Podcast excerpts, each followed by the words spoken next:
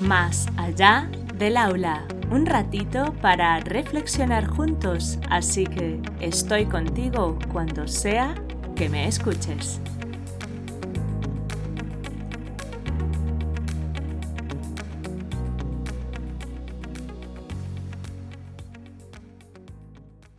Hola adultos significativos, encantada de teneros al otro lado. Empezamos.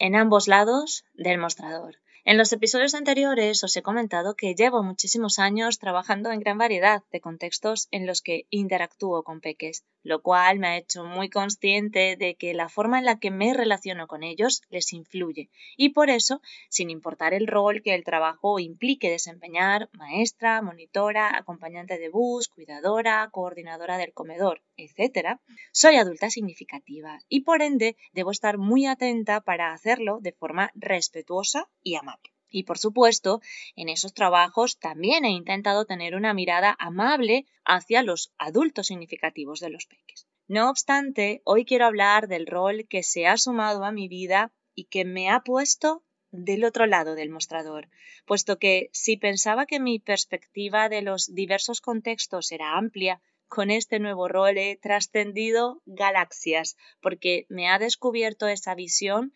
que, por más empática que fuese en mis trabajos, no era capaz de comprender en toda su expresión. Sí, ahora soy madre. Por eso este nuevo rol me ha hecho reflexionar sobre las valoraciones críticas que muchas veces hicieron adultos significativos acerca del rol que desempeñaba ya que ser padres implica una gran inversión de energía en las dinámicas cotidianas, dejando entonces muy poca energía para ocuparse de considerar lo que ocurre en otros contextos y ni qué decir de ser partícipes de ellos. Me explico mejor. En mi rol de madre he descubierto que gran parte de mi energía y atención, al menos en estos primeros dos años de vida de mi peque, se centra fundamentalmente en descubrir cómo actúa este nuevo miembro para así ir generando nuevos hábitos familiares que nos permitan llevar el día a día de la mejor forma posible.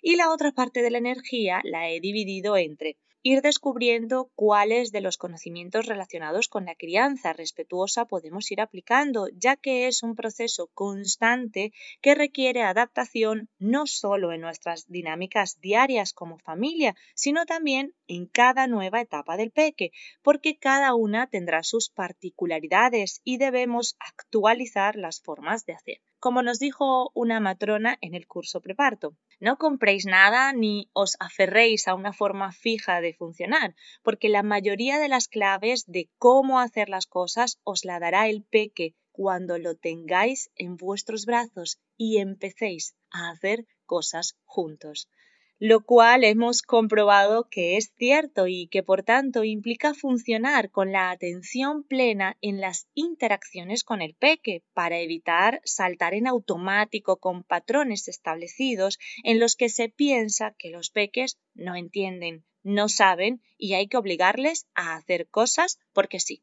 En definitiva, que seguimos en el proceso de acompañamiento respetuoso y amoroso, disfrutando cada paso en este camino bonito de ser familia. Y la otra parte de la energía la he destinado a integrar el resto de roles con este nuevo, desde el respeto y el amor, empezando conmigo, ya que soy la base de todas mis interacciones y por ende de todos los roles que desempeño. Reconozco que esa integración me ha removido muchísimo porque me ha hecho ver que, aunque parezca imposible dedicar tiempo a considerar lo que ocurre en otros contextos, yo sigo estando en ellos y no puedo caer en esa poca empatía que muchas veces sentí trabajando con peques. Pues sí, no os voy a engañar, la cosa no es sencilla, pero tampoco imposible todo empieza con un cambio de mirada. Es decir, si nos tomamos un tiempo para sentir y disfrutar las interacciones con los peques, os aseguro que casi sin daros cuenta os implicaréis en esos otros contextos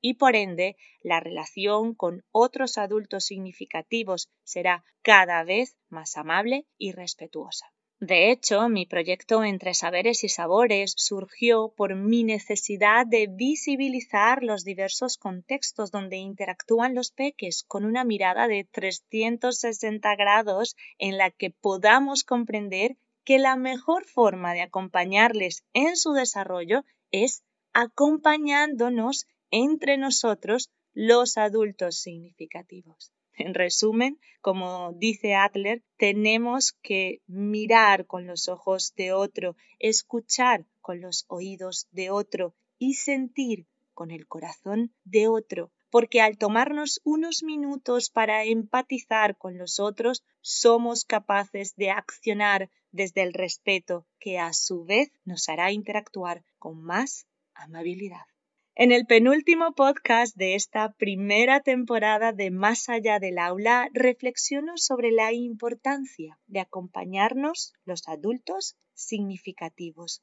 ¿Jugamos juntos? Si te gustó este episodio y crees que puede aportar a otros, compártelo. Nos escuchamos la próxima vez, aquí, más allá del aula.